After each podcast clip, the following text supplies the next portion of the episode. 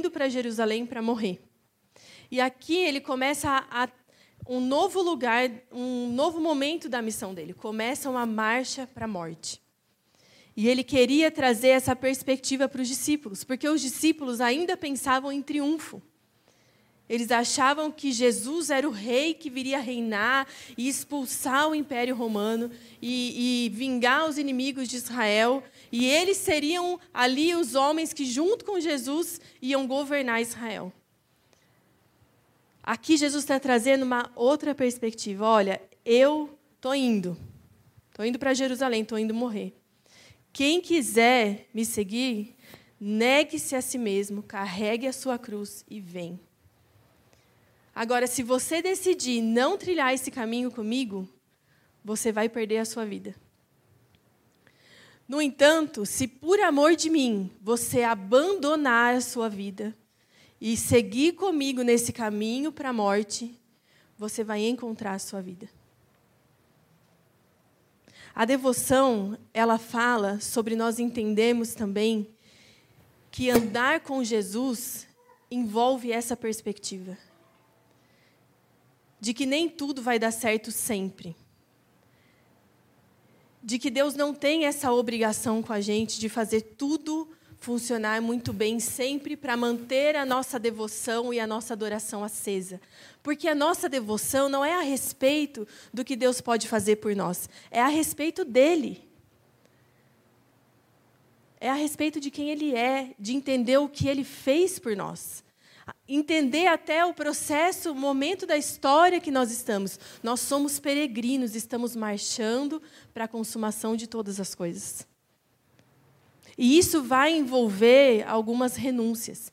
Quando eu fui encontrada por Jesus, eu tive que abrir mão de algumas coisas. Algumas não doeram tanto, outras doeram muito. E você pode fazer uma análise da sua vida também. Hoje você renuncia a muitas coisas por amor a Cristo. Hoje você deixa de viver coisas ou de se comprometer com coisas por amor a Cristo. Então Jesus estava trazendo essa essa perspectiva por amor a mim. Porque eu não vou agora, nesse momento, eu não vou triunfar. Eu vou morrer. Claro que foi um triunfo, porque ele venceu, nós fomos salvos, fomos reconciliados com Deus, mas não da maneira que os discípulos estavam pensando que ele ia vencer. Então, quando a gente entra no caminho da devoção, é por amor a Cristo e só.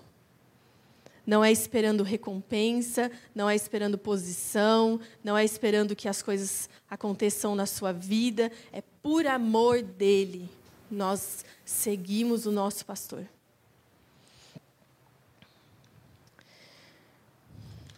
Aí Jesus fala também em João 15, verso 5, ele afirma esse, essa, de uma outra maneira essa dependência que nós precisamos ter dele.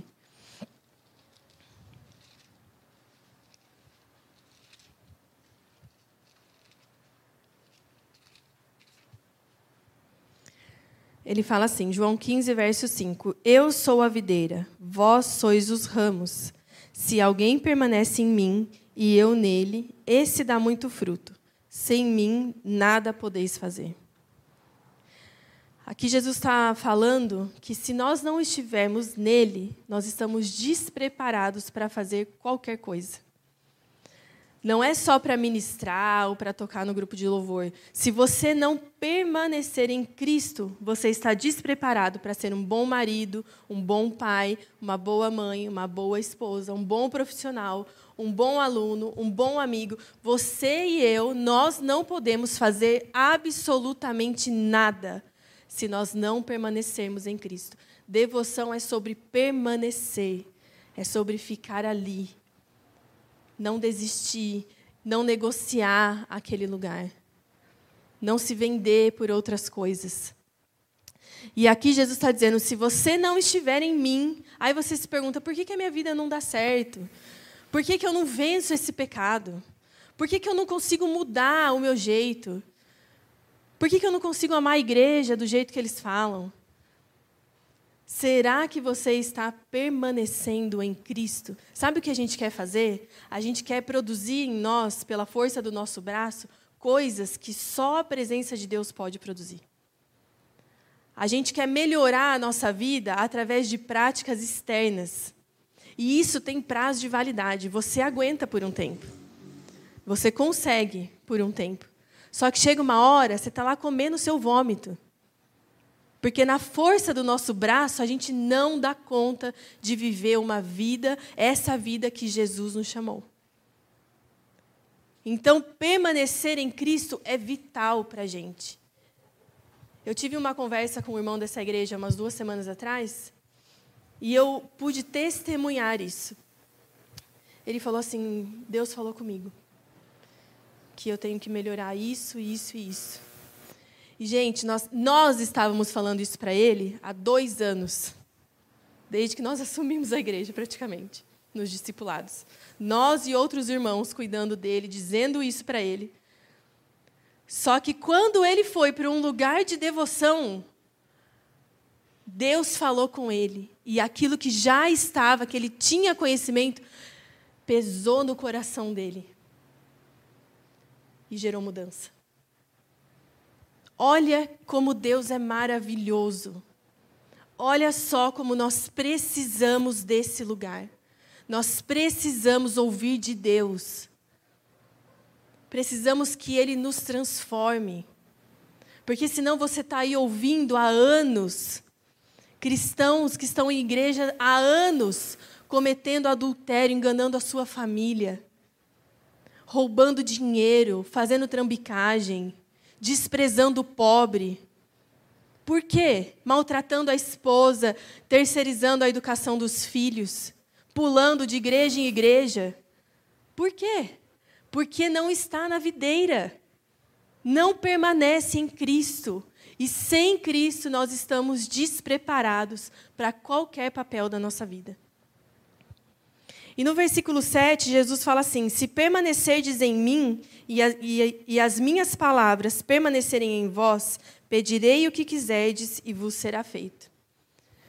A gente confunde muito esse versículo, a gente leva ele para um jeito muito superficial. Né? Se eu sou filho de Deus, tudo que eu pedir, Ele vai me dar. Deus te dá tudo que você pede? Eu já estaria rica no Havaí, já estaria surfando numa praia, com meus filhos tudo com 18 anos, 20 por aí. Deus não nos dá tudo. E aí você ouve uma pregação dessa, Deus vai te dar tudo que você pedir. Mas você olha para a realidade e você fala: "Não, Deus não me dá tudo que eu peço". Por que, que as pessoas morrem então, se a gente ora para elas serem curadas? Mas a grande questão é que Jesus está dizendo: se você permanecer em mim, um ramo que está na videira não vai pedir nada para si. Ele vai pedir coisas que dizem respeito à videira. Ele vai pedir coisas que dizem respeito aos planos de Jesus para nós. A obra redentora, a consumação de todas as coisas, essa vai ser a perspectiva da nossa oração. Devoção é sobre isso, é sobre permanecer é sobre passar por, uma, por, momentos difíceis, renunciar às coisas que não podem ir trilhar esse caminho com você e entender que nós estamos ali naquele lugar a serviço de Cristo. Esse lugar é para que Jesus seja adorado, para que a gente ore pelas coisas que Ele quer realizar na terra. Agora a gente vai ler Mateus 6,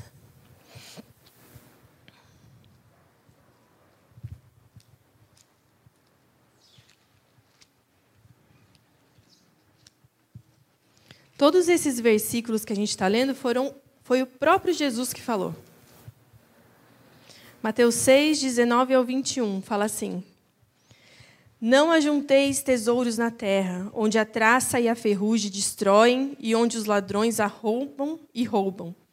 Ajuntai, porém, tesouros no céu, onde nem a traça nem a ferrugem destroem e onde os ladrões não arrombam nem roubam. Pois onde estiver o vosso tesouro, aí também estará o vosso coração. Aqui Jesus fala para um senso de prioridade. As, as questões financeiras, elas têm um poder de bagunçar muito a nossa vida. Destrói famílias, gera vícios. É um problema muito complicado. Mas é o que, que Jesus está dizendo? Você pode se preocupar com isso. Se preocupe, trabalhe, peça a Deus para te ajudar a resolver essas coisas. Mas Ele está dizendo: não faça da sua vida uma grande maratona para juntar tesouros aqui na terra. O problema é que muitos é, estão vivendo simplesmente para juntar riquezas aqui, para desfrutar os prazeres dessa vida terrena. E aí a gente trabalha, e trabalha, e trabalha. E não vê família, e não vem na igreja, e não estuda, e não ora, porque está trabalhando. Jesus está falando, precisa ter um pouco aí de organizar as suas prioridades. Porque, afinal de contas, se eu não te guardar, de nada vale o seu trabalho. Afinal de contas, a nossa fonte primária de todo sustento é Deus. Mas nós achamos que não. Nós achamos que é a quantidade que a gente trabalha, que é você sempre fazer mais, é sempre estar mais tempo fora que vai fazer você. Não há problema com o trabalho, nem com o dinheiro. O dinheiro em si, ele não é problema. O mau uso do dinheiro é um problema. A idolatria ao dinheiro é um problema. E aqui Jesus está dizendo: não faça da sua vida esse objetivo de juntar tesouros. Junte tesouros no céu. Porque onde estiver o seu tesouro, aí estará o seu coração. A nossa vida toda vai seguir a inclinação do nosso coração. Porque o nosso coração persegue o que ama. E a gente vai adequar toda a nossa vida sempre para seguir aquilo que a gente ama. Quando eu me tornei mãe, e eu continuei trabalhando por dois anos e meio ainda, depois que a Angelina nasceu, eu percebi a mudança em mim, porque antes eu trabalhava mesmo. Eu era solteira, depois casei, o Eric ficou um ano morando em Bragança para terminar a faculdade. Então eu não tinha por que voltar para casa. Então eu trabalhava, eu gostava de trabalhar, sempre gostei. E, e eu, só que quando a Angelina nasceu e eu tive a experiência de ir para a Coreia quando ela tinha oito meses, e eu fiquei lá umas cinco semanas, quando eu voltei, eu falei, não quero mais. Eu tinha acabado de voltar de licença maternidade.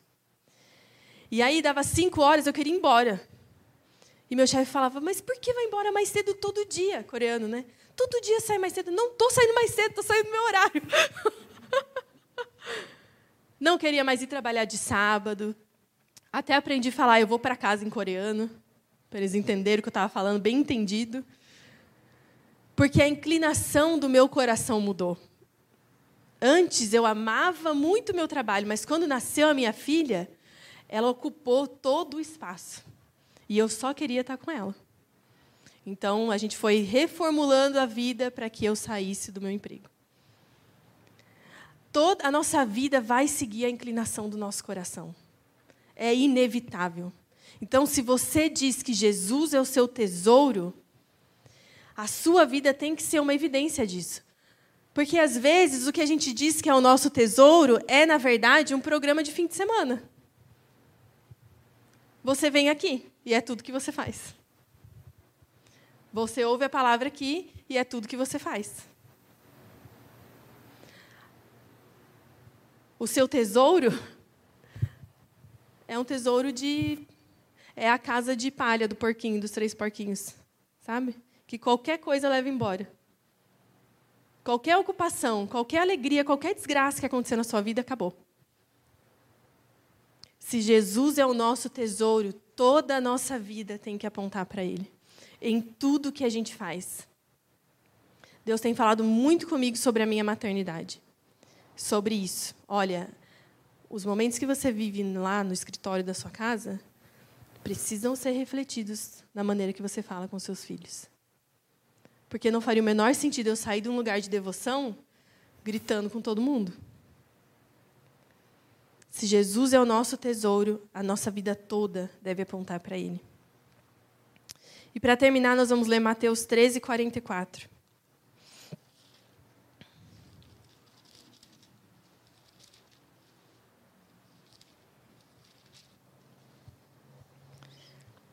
Que fala assim: o reino dos céus é semelhante a um tesouro escondido num campo. Achando um homem, escondeu-o de novo. Então, em sua alegria, foi, vendeu tudo o que tinha e comprou aquele campo. O reino dos céus é semelhante a um tesouro. E você encontrou esse tesouro. Você foi chamado por Deus. O grito dele rompeu a sua surdez, igual a gente leu no começo em Confissões. E como você reage diante disso que você encontrou? O que você pensa que você deve dar de resposta? Só vir aos cultos? Ou só se abster de algumas coisas? A vida cristã não é só sobre comportamento e moralidade. É sobre isso também, mas não é só sobre isso. Esse homem aqui, quando ele encontrou o tesouro, diz que ele foi, ele vendeu tudo que ele tinha, voltou, ele escondeu de novo aquele tesouro, vendeu tudo que tinha e comprou aquele terreno. Como ele fez isso? Em sua alegria. Isso faz toda a diferença. Porque a gente às vezes olha para a oração e para a devoção como um dever. Ela é um dever. John Piper fala que se você quer pensar que a oração é um dever, ela até de certo ponto é. Do mesmo jeito que é o dever de um mergulhador carregar o oxigênio dele quando ele vai mergulhar. Do mesmo jeito que é dever de um piloto ouvir as instruções da torre de controle. É um dever. Sem isso, nós estamos sozinhos no mundo. Mas a oração também precisa ser um dos prazeres da nossa vida. Precisa ser em alegria. Em alegria eu vou deixar tudo isso que eu podia estar fazendo, me envolvendo, acontecendo, ficar aqui, onde eu encontrei esse tesouro. Isso é devoção também. A gente precisa, e como, gente, todos nós temos essa dificuldade. Não pense que é só você. Eu tive muita dificuldade e ainda tenho muita dificuldade de cumprir essa questão da devoção. Mas sabe quando melhorou para mim? Quando entrou nesse lugar de prazer. Quando eu parei de obedecer o que os meus líderes me diziam só. Você tem que orar, você tem que orar, você tem que passar tempo com Deus, você tem que conhecer Deus, você tem que não sei o quê. Mas a verdade é que eu cheguei nesse lugar de prazer fazendo antes por dever. Porque se eles não tivessem insistido comigo, e mesmo contrariada eu não tivesse ficado lá, eu nunca encontraria esse lugar de prazer na oração. Então, não é uma coisa que vai acontecer automaticamente. E, e, prazer, quando eu digo prazer na oração, não é que eu choro toda vez e fico lá largada no chão horas e Deus me mostra o céu e os anjos. Não é isso. Mas é relacionamento com uma pessoa. Eu percebi que Ele está ali. E às vezes Ele provoca coisas em mim às vezes eu choro muito, eu não consigo falar, eu não consigo levantar. Aí eu falo, Deus, pega leve, porque tem que fazer almoço, 11 horas já. Vamos diminuir a, intensidade, a frequência. Respira, Deus, respira. Mas nós formamos mitos e fórmulas na nossa cabeça que a gente acha que tem que ser assim sempre. Mas sabe qual é o prazer da oração? É entender que Deus é uma pessoa. Ele está ali. E você pode falar com ele como você falaria com o seu marido, com a sua esposa, se ele estivesse ali. Ele vai te ouvir. Para terminar, eu quero falar com vocês sobre uma coisa que eu aprendi uma vez com o Kirk Bennett. Ele é um cara muito 10 do IHOP, casa de oração de Kansas City. É, ele ensina, viaja o mundo todo ensinando sobre oração, intercessão, sobre meditação na palavra. Ele tem alguns vídeos no YouTube, você pode procurar depois. E ele falou assim uma vez: Olha, vamos comparar os tipos de oração com o tabernáculo de Moisés. No tabernáculo de Moisés tinha o pátio, que era onde ia todo mundo. Todo mundo podia ir no pátio do tabernáculo ele falou: esse lugar é o lugar da petição. Todo crente sabe pedir coisas para Deus. E não está errado. A Bíblia fala que a gente precisa, podemos e devemos, não precisamos ficar ansiosos, temos que fazer todas as nossas ansiedades conhecidas diante de Deus. Então, nós podemos pedir, Ele é o nosso Pai. Mas Ele falou, a nossa oração tem que avançar. E aí você entra no santo lugar, onde só os sacerdotes entravam. E aí você tem uma representação da oração de intercessão. E a intercessão é uma oração que você intercede pelas nações, pelos povos, pelos doentes, pelos não alcançados, pela igreja. Você intercede por arrependimento, por avivamento. Ele falou: esse lugar é muito bom, mas as pessoas que só ficam nesse lugar, geralmente elas se tornam críticas e cansadas, porque elas estão carregando um peso o tempo todo. Então a nossa oração precisa avançar. A gente não encontra descanso num lugar de intercessão. Então nós precisamos avançar. E aí você chega no Santo dos Santos, onde só o sumo sacerdote entra e onde está a presença de Deus. Aí você tem a oração de contemplação. Aí você encontra descanso. E quando você chega nesse lugar, não tem muita coisa que importa, na verdade. Não, não tem muita coisa assim que você está pensando quando você está nesse lugar. É como se você se juntasse ao que está acontecendo no céu, onde todos os olhos dos seres viventes então estão apontados para quem está no trono. Os anciãos estão jogando as suas coroas diante daquele que está no trono continuamente. Os seres celestiais estão cantando: Santo, Santo é o Senhor dos exércitos, a terra está cheia da sua glória. É basicamente isso que você consegue fazer. Porque todo o resto nesse lugar simplesmente deixa de ter importância. O dinheiro que você não tem para pagar suas contas, pouco importa.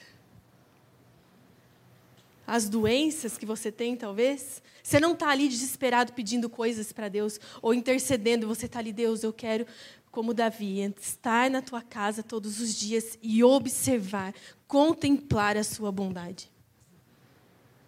E nesse lugar, coisas acontecem dentro de nós tão poderosas que a gente não consegue mais ser a mesma pessoa. Você entende que você pode pedir, que você tem a obrigação de interceder, mas você sabe onde encontrar refrigério para sua alma.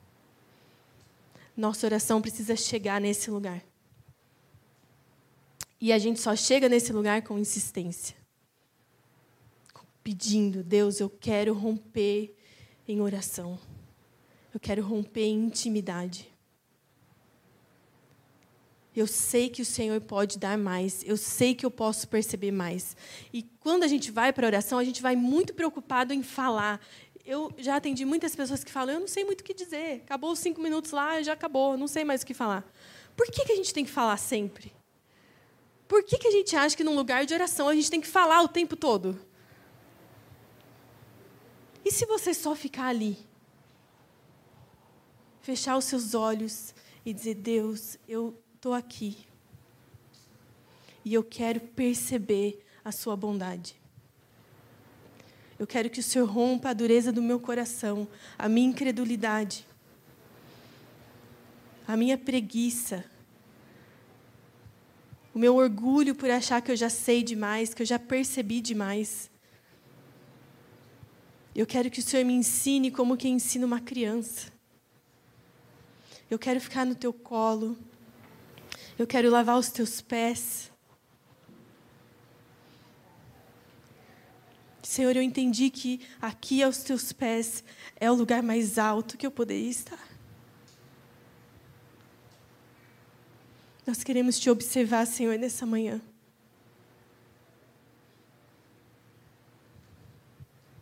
Queremos que o Senhor tome o controle das nossas emoções. Nós queremos nos unir, Pai, ao que está acontecendo diante do Senhor no céu.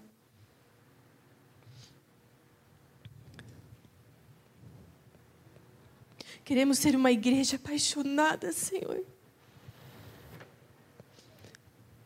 Não queremos que o Senhor seja um programa do fim de semana, que não tem nada a ver com a nossa vida, que não muda nada em nós.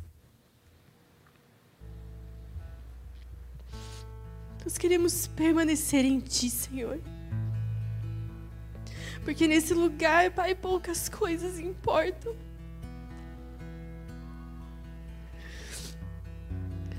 Tempo, Senhor, para de correr. As dores do mundo param de doer.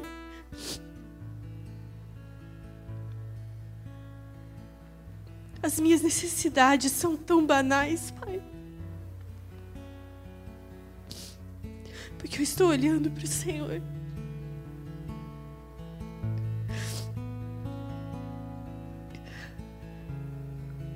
Eu estou olhando para o Senhor. E isso fala a respeito da tua obra na cruz, Senhor. Foi para isso. Foi para que eu pudesse entrar nesse lugar. Foi para que o Senhor pudesse rasgar o véu do tabernáculo, do templo. O véu que nos separava, Senhor. E hoje eu posso entrar com confiança na tua presença. Pai, nós oramos para que o Senhor desperte a nossa igreja. Que o Senhor nos desperte, Senhor, para essa devoção secreta, escondida, que ninguém precisa saber, ninguém precisa ver, Senhor. Ela não acontece porque nós queremos recompensas. Ela acontece por amor a Ti, Senhor, em alegria. Porque nós encontramos um tesouro. E os nossos olhos foram totalmente cativados, Pai, pelo que nós enxergamos em Ti. O nosso coração foi totalmente tomado. Uma coisa nós queremos, Senhor, habitar na Tua presença todos os dias da nossa vida. Que o Senhor gere esse amor que consome tudo na nossa igreja. Que o Senhor esteja, Senhor, nas nossas reuniões com o peso da Sua glória. Que o Senhor se mova nas nossas reuniões de oração. Que o Senhor se mova nos nossos encontros bíblicos, nos nossos discipulados.